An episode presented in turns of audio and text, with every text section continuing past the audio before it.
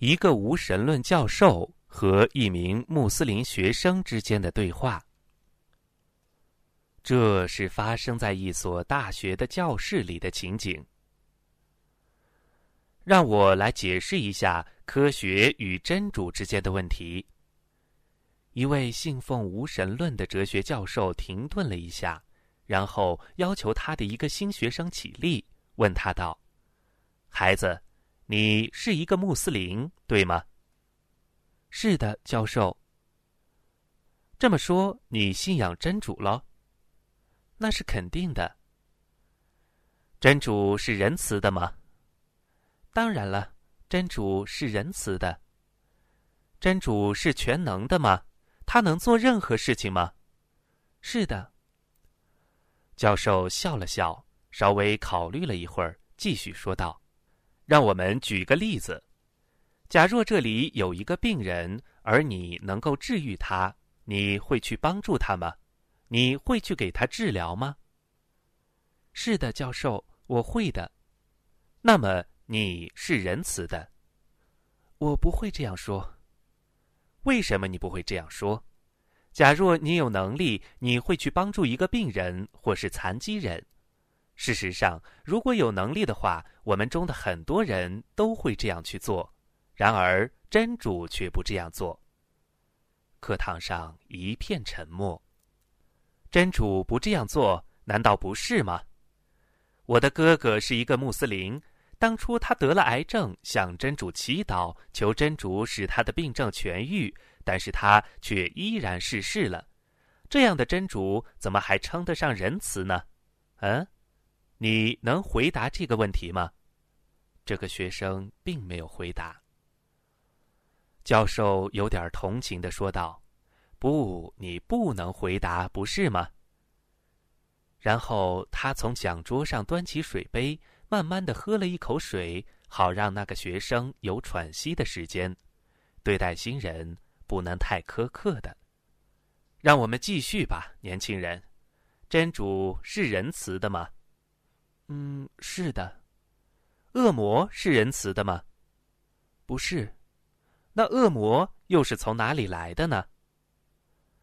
这个学生结结巴巴的说道：“来自真主。”那就对了，真主创造了恶魔，不是吗？这个教授用手梳理了一下他那稀疏的头发，得意的对着他的学生们笑了笑。女士们、先生们，我想这个学期我们将会拥有许多有趣的经历。然后他再次转向那名穆斯林学生：“孩子，告诉我，这个世界上存在邪恶吗？”是的，教授。罪恶无处不在，不是吗？真主创造了万物吗？是的。那又是谁创造了邪恶呢？学生沉默了。这个世界上不是有许多的疾病吗？还有暴虐、仇恨、丑陋，所有这些可怕的事物都在世界上存在吗？这名学生困窘不安的盯着自己的脚，答道：“是的。”那么是谁创造了这些事物呢？学生没有回答。这个教授突然间对着这名学生叫道：“谁创造了这些？请回答我！”他盯着这名穆斯林学生的脸，进一步的逼问：“真主创造了所有的这些罪恶，不是吗？”学生。依然没有回答。这名学生试图逃避教授那犀利的目光，但是并没有做到。教授就像是一头老练而自信的豹子，在课堂上气势汹汹。告诉我，他继续逼问：如果真主创造了所有这些邪恶的事情，那么他怎么还能够称作是仁慈的呢？他挥舞着他的手臂，激情澎湃。这个世界上所有的仇恨、残暴和痛苦，所有的折磨，所有无助的死亡和丑陋，所有的苦难，都是由这位仁慈的真主所创造的，不是吗，年轻人？这个学生依然没有回答。难道你没有看见这些罪恶遍布世界吗？啊？教授停顿了一下，没有看到吗？教授再次把身体凑到这名学生的面前，低声道：“真主是仁慈的吗？”学生没有回答。你相信真主吗，孩子？这名学生的声音变了，沙哑着嗓音嘟囔道：“是的，教授，我相信的。”教授悲哀的摇摇头。既然你有五官，用它们来识别和观察周围的世界，但是你从没有看见过真主，不是吗？是的，我从没有见过他。那么，告诉我们，你听到过真主说话吗？没有，教授，我从没有听过。那你感觉过你的真主，或者品尝过，或者闻到过你的真主吗？事实上，你曾用你的任何感官体验过你的真主吗？学生再次沉默了，请回答我。没有，教授，我想我从未体验过。那么。你还依然信仰真主吗？是的。那称之为信仰。哈，教授笑了笑。根据经验主义和实证主义的原则，科学要说你的真主是不存在的。你对此有何说辞呢，孩子？你的真主在哪里呢？这名学生没有回答。请坐吧。这名穆斯林学生坐下了，很明显的受到了打击。然而，安拉的援助即将到来，胜利是临近的。此时，另一个学生举起了手：“教授，我可以参与这个话题吗？”教授转过了头，笑了：“哦，另一个穆斯林。”我想应该还是个原教旨主义者吧。来吧，年轻人，说几句符合理智的话来听一听。这名穆斯林并没有理会教授那讽刺挖苦的语调，他站起来环视了一下教室，然后注视着教授说道：“教授，您刚才说出了几个有趣的观点。”既然得到了你的允许，我将对这些观点逐一进行处理。这些话题必定是建立在逻辑和科学的基础之上，而并非感情用事。你的基础学说中的首要一点是真主是不存在的，因此这个宇宙来自于一个大爆炸，经过了漫长的进化演变，人才最终形成。这就是你的信仰，对吗？教授，孩子，这是不言而喻的，有足够的科学证据证明于此。你说这话是什么意思？先不要着急，让我们运用逻辑、理智和正确的科学证据进行讨论。首先，我要指出的一点是，我有意的使用了“学说”一词。因为伪科学的倡导者们，事实上只是把无神论当做了一种宗教而已。我有一个问题要问您，教授：在这个世界上有数以万计的烟火、弹药和炸药，你是否听说过哪一个是本能的爆炸的呢？或者说，你是否承认，即使炸药的所有成分都存在一个容器里？也需要有一个爆炸的装置去引爆，炸药要爆炸，两个因素必须存在：首先，正确的成分以及正确的数量放入合适的环境当中；其次，有人去引爆炸药，无论是用火柴，还是打火机，还是某种电火花。例如，假若有人说他的手中有一颗子弹。然后这颗子弹自己飞了出去，杀死了附近的某人。有哪位科学家会接受这种荒谬的说辞吗？当然不会的。你想要说什么？那么，如果您想要我们相信宇宙大爆炸是自己产生的，没有任何的存在者去扣动了扳机，或者点燃了火柴，或者打起了电火花的话，请向我们解释一下：全世界那么多的比宇宙大爆炸更微小的爆炸，为什么不会自己产生呢？任何科学宣言要被接受的话，它必须具有可重现性，不是吗？教授张开了口，却一句话也说不出来。同时，我们从科学上知道，物质是不可能自己创造自己的。例如这张木桌，它不是自己产生的，必然有某人制造了它。甚至制造桌子的木头也不是自己凭空存在的，它来自于一棵被种植成长的树种。这棵树种也是来自于某一源泉。而绝不可能是自己产生的。你能向我们解释一下自然物质是如何产生的吗？根据伪科学家们的宣言，物质是神秘的宇宙大爆炸之后产生的。那么，你们为什么不能在实验室中重现一下这一现象呢？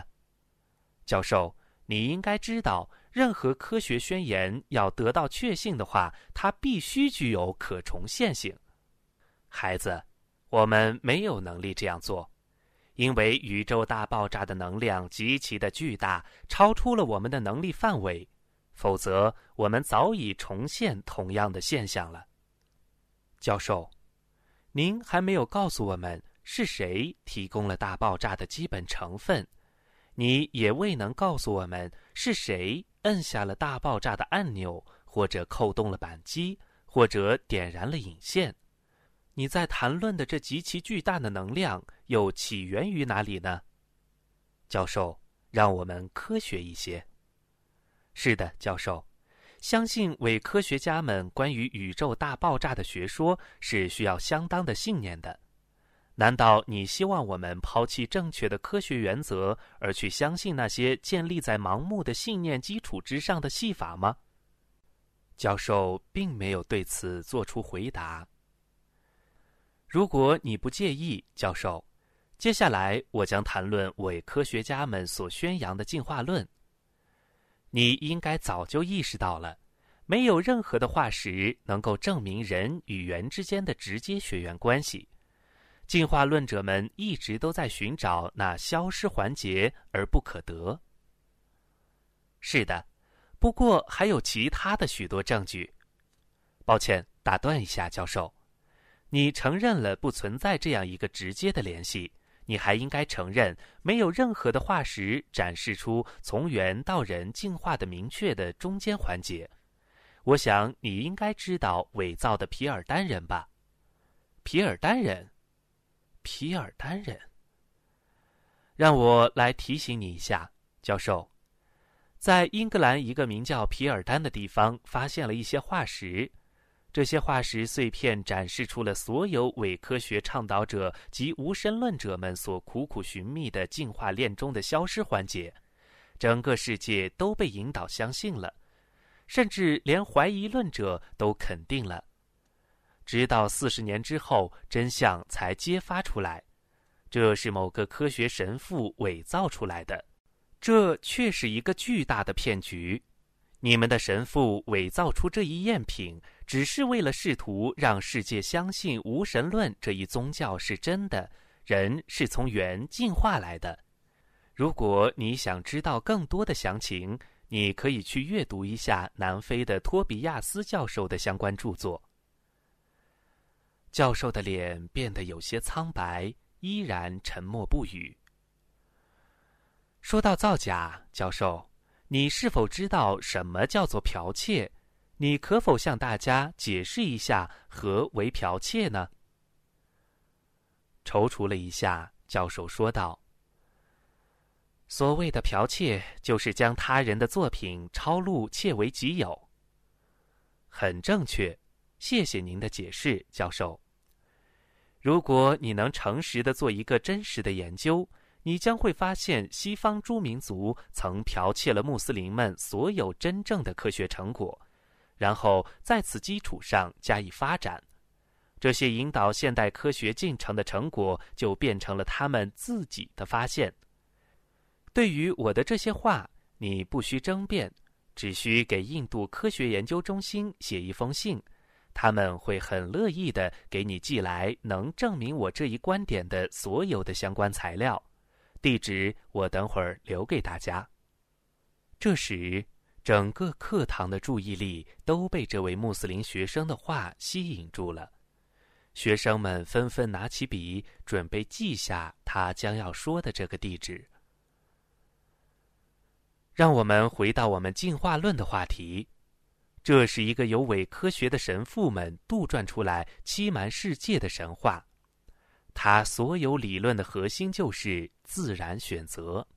这就意味着那些能够适应环境的变化而改变其形态和生理的物种就可以生存繁衍下来，而那些不能适应环境变化的物种将会灭绝。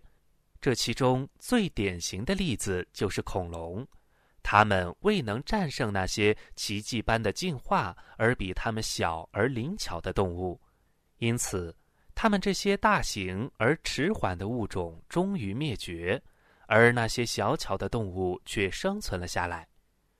此外，通过进化过程，那些没有用的器官，如尾巴、爪子等也消失了。取而代之的是无尾而有手的物种，最终导致了人类的产生。你完全同意这一学说，不是吗，教授？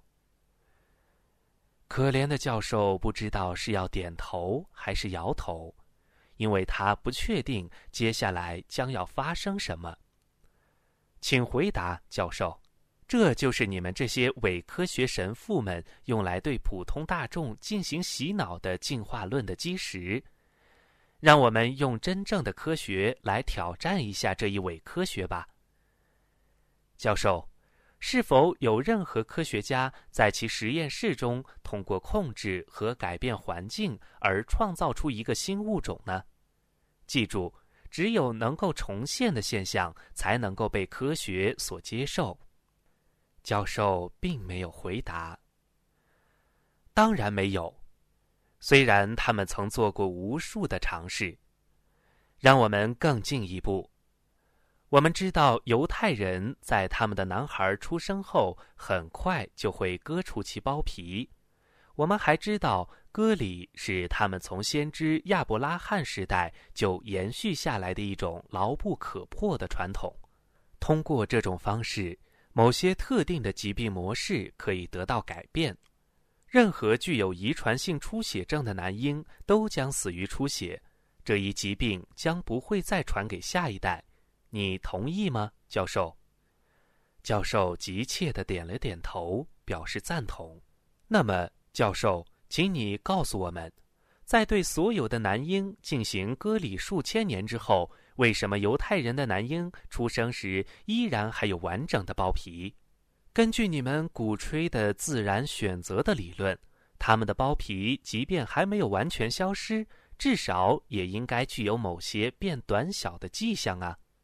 你同意吗，教授？可怜的教授茫然地望着前方，有些不知所措。教授，您有孩子吗？听到话题转变了，教授有点缓过神来，试图重新召回先前的自信。是的，我有两个儿子和一个女儿。当提到他的孩子时，教授甚至试着挤出了一些笑容。教授，当他们还是婴儿时，你亲自哺乳过他们吗？听到这个问题。教授吃了一惊，然后勃然大怒：“你这是什么蠢问题？我当然没有，是我的妻子哺乳孩子们。”教授，无神论的神父们是否发现过任何男性哺乳婴儿呢？又是一个愚蠢的问题。只有女性才会哺乳婴儿。教授，我无意冒犯，但我肯定你有两个乳头。就像所有的男性一样，既然没有用处，为什么他们不消失呢？根据自然选择的理论，像男性乳头这样无用的器官，不是早就应该在数千年前就消失的吗？教授，这名穆斯林学生缓缓而言：“我确信，如果立足在正确的科学论据而非伪科学的基础上，你会同意进化论只是不堪一击的荒谬的说法。”教授的脸红了又白，他所能做的只是无助的喘息。这名穆斯林学生转身面向全班的同学，口角带着一丝微笑的说道：“事实上，人可以进一步的宣称，谁若相信他自己来自于猿的血统，那他肯定是一只猴子。”同学们对这名穆斯林学生的双关语先是愣了一下。然后，全场爆发出了一阵轰然大笑。当同学们从大笑中恢复平静时，这位穆斯林学生转向教授，继续说道：“进化论中有非常多的漏洞，简直就像一把漏勺一样。然而时间有限，我一会儿还要赶去清真寺礼拜，所以我们就不再谈论这个神话了。”让我们回到最初您提到的那些道德的话题。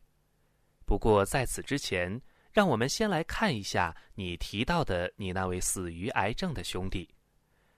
如果你对你兄弟的死耿耿于怀，那你无疑是很可悲的。就像所有的生命一样，他必然会死亡，这是一个所有人都承认的事实，无论他们相信真主与否。没有任何人可以真正的避免死亡的历程。其次，你不能天真的去反对疾病的过程，无论这一疾病是癌症还是其他任何病症或意外等等，因为这是死亡历程的前奏。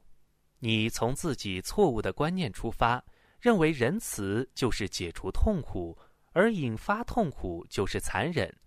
如果真的是这样，那么。教授，你毫无选择，只能同意世界上最残忍之人就是那些医学家们，因为他们使用动物做了很多可怕的实验。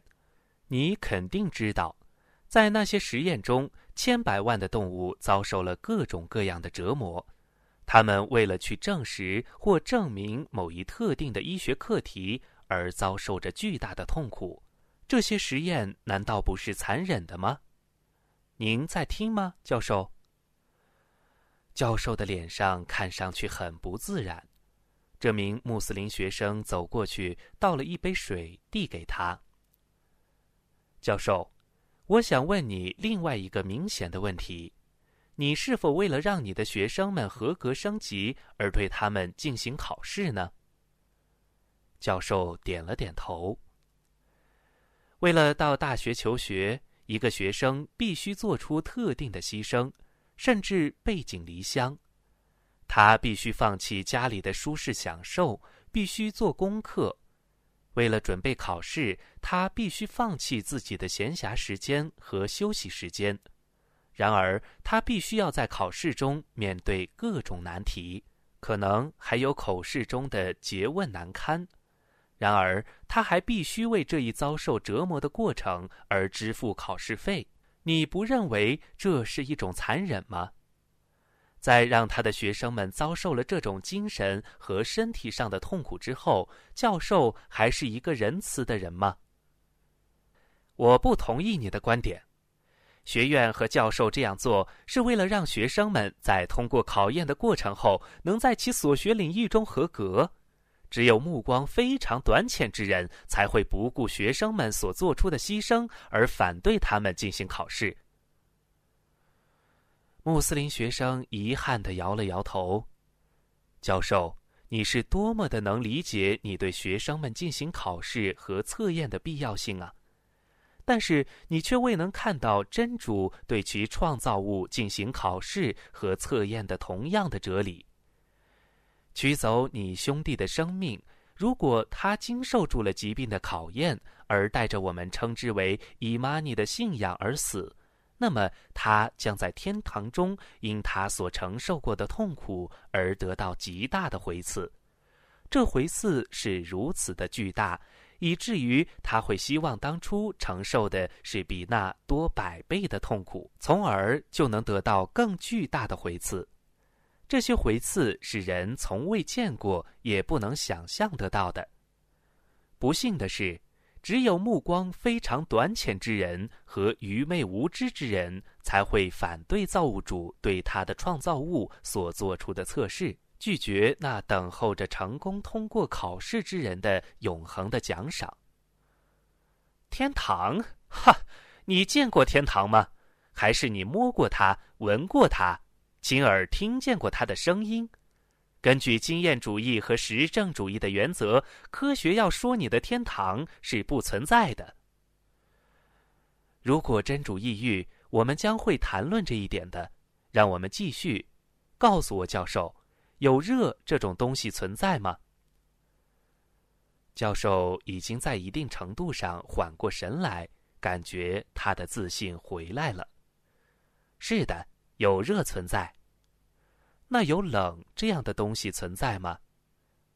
是的，也有冷存在。不，教授，没有。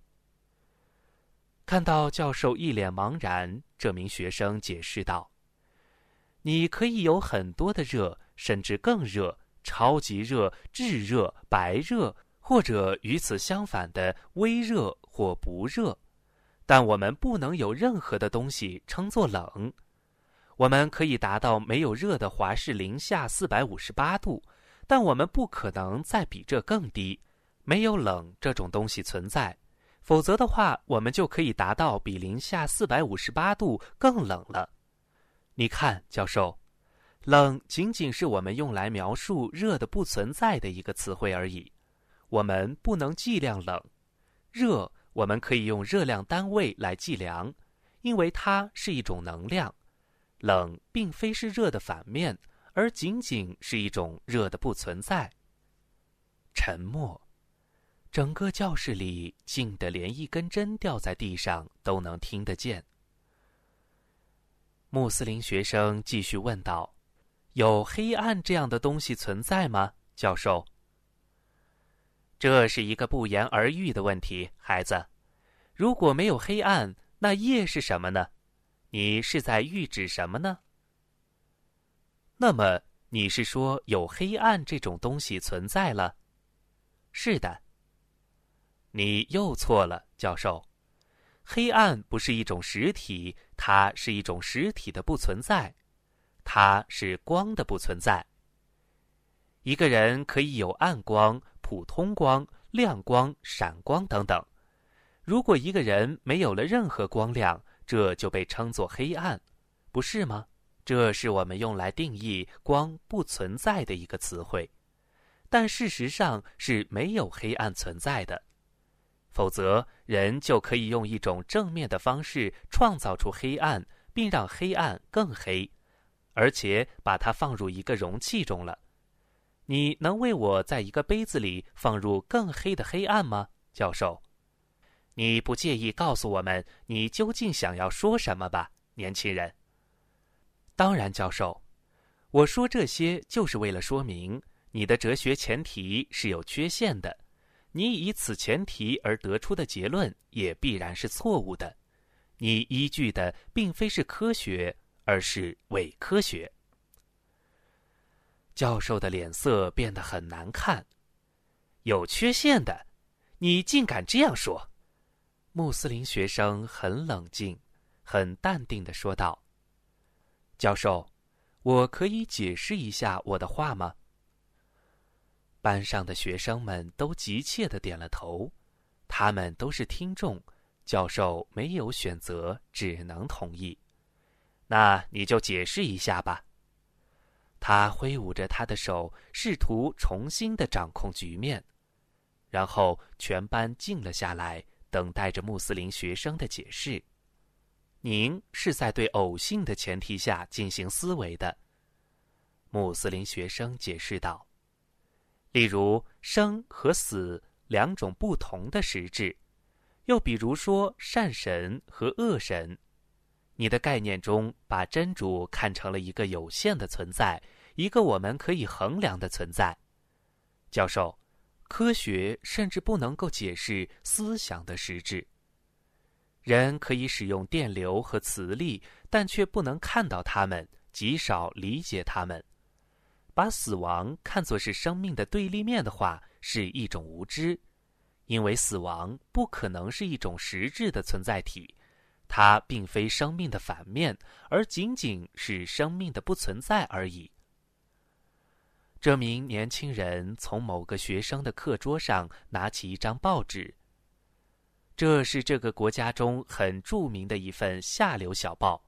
教授，有不道德这样的事物存在吗？当然有，比如现在。哦，你又错了，教授。不道德仅仅是道德的不存在。有不义这样的事物存在吗？不，教授。不义只是正义的不存在，有邪恶这样的事物存在吗？穆斯林学生停顿了一下，难道邪恶不是善良的不存在吗？教授的脸变得非常的难看，他对自己的无语感到很愤怒。穆斯林学生继续道：“如果世界上有邪恶的话，教授。”我们都承认有，那真主必然是在通过邪恶这一机构完成某种工作。真主在完成什么工作呢？伊斯兰告诉我们，那就是查看我们每一个人是否将选择扬善抑恶。教授教导：作为一个哲学家，我不认为这件事有任何选择。作为一个现实主义者。我绝不认可真主的概念或任何神学因素是世界均衡的组成部分，因为真主是不能被观察到的。我想，真主制定的道德法则的消失，可能是一个最能被观察到的现象。穆斯林学生回答道：“每一周，各大报纸都会花费数十亿美金报道此类事件。”教授。你已经做出了尝试，去将这个世界上的邪恶归咎于真主，而你原本是不相信真主的，这是一个明显的矛盾。然而，让我们来分析一下，谁才是真正因为这遍布世界的罪恶负责的？是那些相信真主之人呢，还是不相信真主之人？一个穆斯林必须具有的最基本的信仰之一。就是他将在复生日被复活，并为他在这个世界上的所作所为接受审问。他所做的每一件善事都将得到回报，而他所做的每一件恶事都将为之负责。每一个穆斯林都必须相信，在复生日，他要为自己的行为负责，而绝没有任何人能够替代他承担罪责。天堂将是信士们的奖赏，而火狱将是否认者们的居所。这是我们的基本信仰之一。同时，即便是穆斯林犯罪者，也将因他们的罪行而受到惩罚。教授，这些观念已经制止了无数穆斯林去犯罪。我们都知道，惩罚是制止犯罪的一个有力的手段。假若没有这些观念，我们将不能够去处理我们在世上的许多事件，罚款、刑罚、监狱等是任何文明体系中不可或缺的组成部分。另一方面，当提到道德问题时，无神论者们不相信伊斯兰的这些概念。对他们而言，没有复生日，没有清算审判，没有奖赏，没有惩罚。他们给民众传达的信息就是：如果你能够得到它，那就行了，你不必有任何的担心。此外，他们宣称没有所谓的罪过存在。我们这里的罪过指的是违背真主的律法。任何人都有自由去做任何他想做的事情，没有任何行为能够被称作是错误的。让我来总结一下。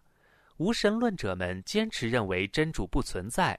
如果真的没有真主存在，那他就不可能去规定什么是对的和什么是错的，那也就不可能有罪过的存在。因为罪过指的是违背真主的意志，所以人可以自由的制定他自己的规则，他自己的道德准则。正因如此，男人可以嫁给男人，女人可以娶女人，即便艾滋病和性病泛滥也无所谓。通奸淫乱并没有什么罪过，只要他们是自愿的成年人。根据无神论者的逻辑，只要他们是自愿的成年人，即便是乱伦也不是罪过，因为把乱伦看作罪恶，只是建立在宗教基础之上的道德准则。然而，教授已明确地宣称，他绝不认可真主的概念或任何神学因素是世界均衡的组成部分。杀死在母亲子宫中的胎儿也是可以的，因为这是一名妇女拥有的权利。如此等等，这一由无神论的伪社会科学家们炮制出来的规则数不胜数，思想欺骗的巅峰。就是把罪恶与污秽的普遍归咎于真主。让我们对这一事件科学一点，教授。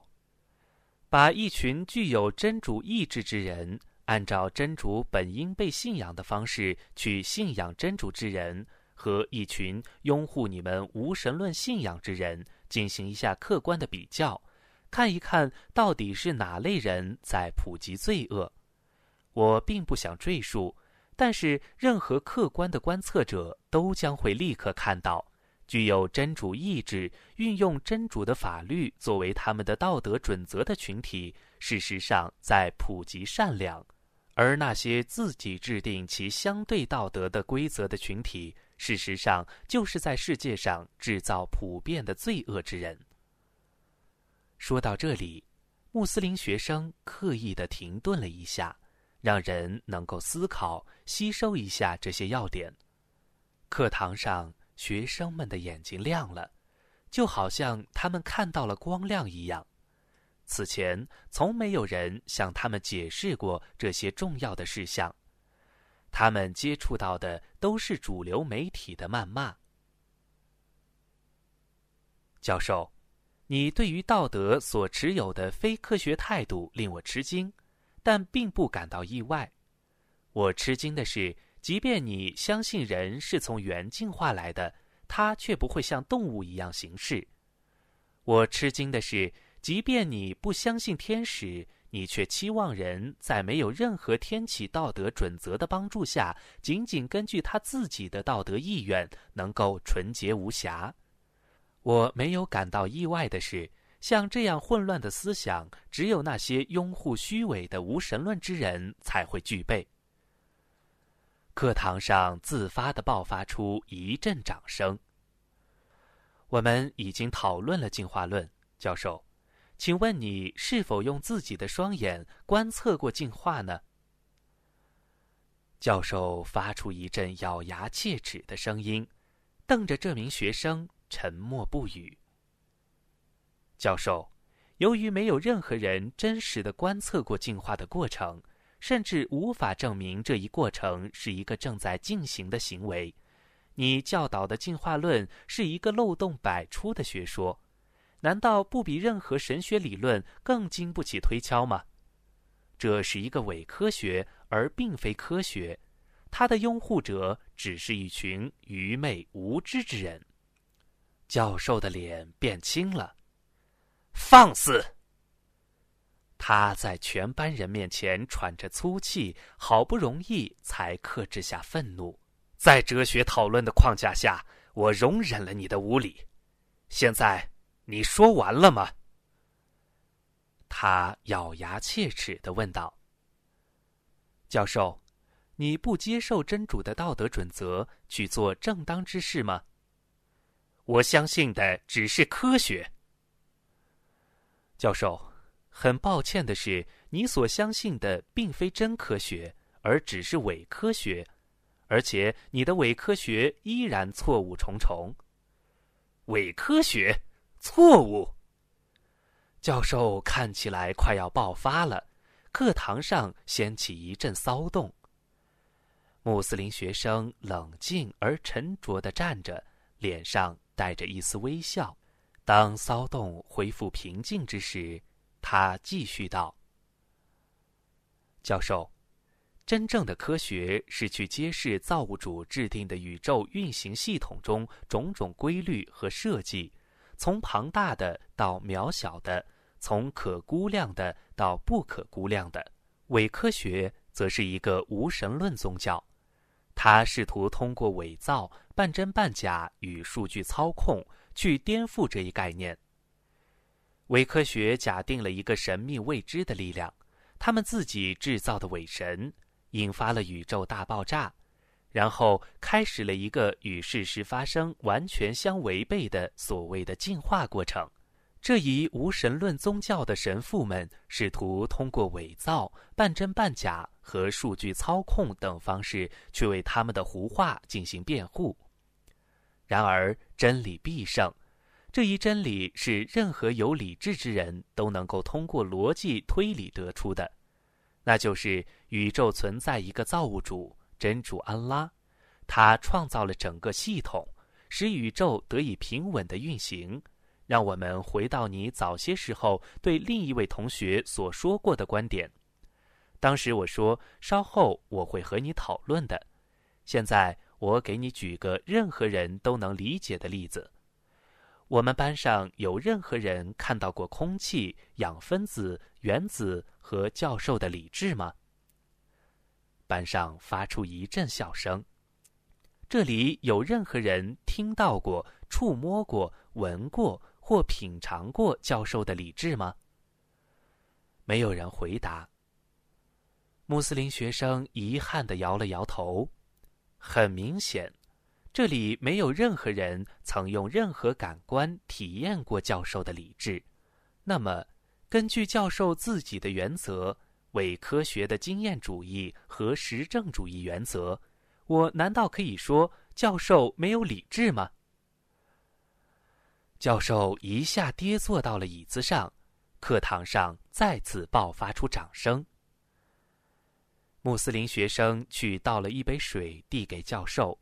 在恢复过来之后，教授对这名学生怒目而视：“你的观点依然证明不了真主的存在。”穆斯林学生回答道：“教授，我是真的吃惊了。我原来还想你会认识到错误的，不过看起来你是个冥顽不灵之人。”他停顿了一下，很关心的看了一下全班同学和教授，重重的叹了一口气后，他再次对教授说：“教授，你具有双亲，你有一位父亲和一位母亲，对吗？”另一个愚蠢的问题，我们都有父母，这是明显的。请耐心一点，教授，你能肯定你的父亲就是你的父亲？而你的母亲就是你的母亲吗？教授勃然大怒，这太荒唐了！我的父亲当然就是我的父亲，而我的母亲当然就是我的母亲。穆斯林学生停顿了一下，这次的停顿显得有点长。当这名穆斯林学生突然坐到椅子上时，班上的气氛显得有点怪异。穆斯林学生说道。向我证明一下。气氛紧张起来，教授不能自已，他的脸变得铁青，说道：“你太放肆了！”他咆哮道：“我已经受够了你的侮辱！你给我离开课堂，我将去向校长检举你！”全班的同学吓得有点不知所措，教授的举止失常了。穆斯林学生从容地站起来，面对全班同学招了招手，示意大家没有什么可担心的。然后他同情地看了看教授，一道犀利的目光射向了教授。教授不敢和他对视，慢慢的，教授的怒气减少了，一屁股坐回自己的椅子，垂头丧气。几分钟后，穆斯林学生非常和缓的说道：“亲爱的教授，我并非在暗示说你的父母不是你的父母，我只是在指出，无论是你还是我，还是我们班上的任何一个人，都不能证明我们的父母就是我们的父母。”教室里一片沉静。理由就是，当我们受孕之际。我们不可能见证我们父母的交合，我们不能在场去鉴别出哪个精子在我们母亲的子宫中是卵子受精的。我们从我们的父母那里得知他们是我们的父母，我们认为我们的父母在这件事上是诚实可信的，我们没有质疑他们的诚实。同样的。你的孩子也是从你那里得知你是他们的父亲，他们的母亲真的是他们的母亲，难道不是这样吗，教授？教授抬起头看着穆斯林学生，人们都可以看出他的脸放晴了，似乎领悟了什么。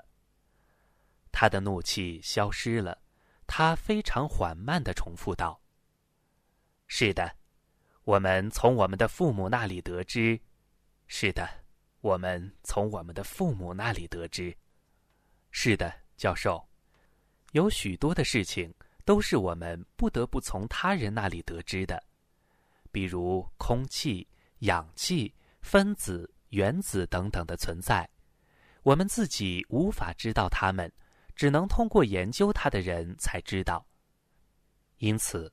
通过我们真正科学的研究，我们知道了世界上没有人比那些我们称之为使者的人更诚实可信。我们穆斯林以我们的生命见证了这一事实。穆罕默德其主福安之，具有完美的道德，他从未对人说过谎。他的诚实令即使是他的敌人们也称他为 Amin。诚实可靠者。如果他说真主是存在的，那么我们诚心的接受他的这一说辞，并且接受其他的概念，如天堂和火狱的存在、天使的存在、复生日将要来临、真主将要清算我们在这个世界上的所作所为等等。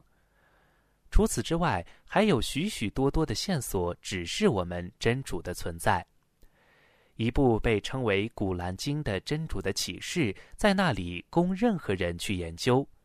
他向任何对之有怀疑的人挑战。这一挑战经历了十四个世纪，而无人能够应对。如果一个人不愿通过安拉的使者去相信，那他接受那些不断变更其学说的科学家们的话，就是纯粹的虚伪。甚至于相信他父母的话也是虚伪。例如，我们的法庭上每年都有多起父母否认其子女血统的官司。同时，社会上难以计数的婴儿是通过某个陌生男人的精子人工受精诞生的。另有大量的孩子是在其婴儿时期就被无子女的夫妻收养，视如己出而抚养长大的。因此，从数据上来说。如果任何人都宣称其父母就是他真正的父母的话，那在一定程度上是错误的。反过来说，“父母”一词只是建立在血缘的基础之上。穆斯林学生转向大家总结道：“每一个人都有义务去更多的了解伊斯兰，《古兰经》可以供任何人去研究。”此外，还有大量的有关伊斯兰的资料。对于宗教绝无强迫，因为正邪确已分明了。谁不信恶魔而信安拉，谁确已把握住坚实的、绝不断舌的把柄。安拉是全聪的，是全知的。我已经把信息告诉大家了。我邀请你们信奉伊斯兰而加入穆斯林的大家庭。安拉是信士们的保护者，使他们从重重黑暗走入光明。不信道者的保护者是恶魔，他使他们从光明走入重重黑暗。他说：“这是我从《古兰经》全能的造物主的语言中引述的几节经文。”这名穆斯林学生看了看表，教授和各位同学，感谢你们给我这个机会来向你们解释这些事情。如果你们允许。我现在将离开你们，到清真寺里做礼拜了。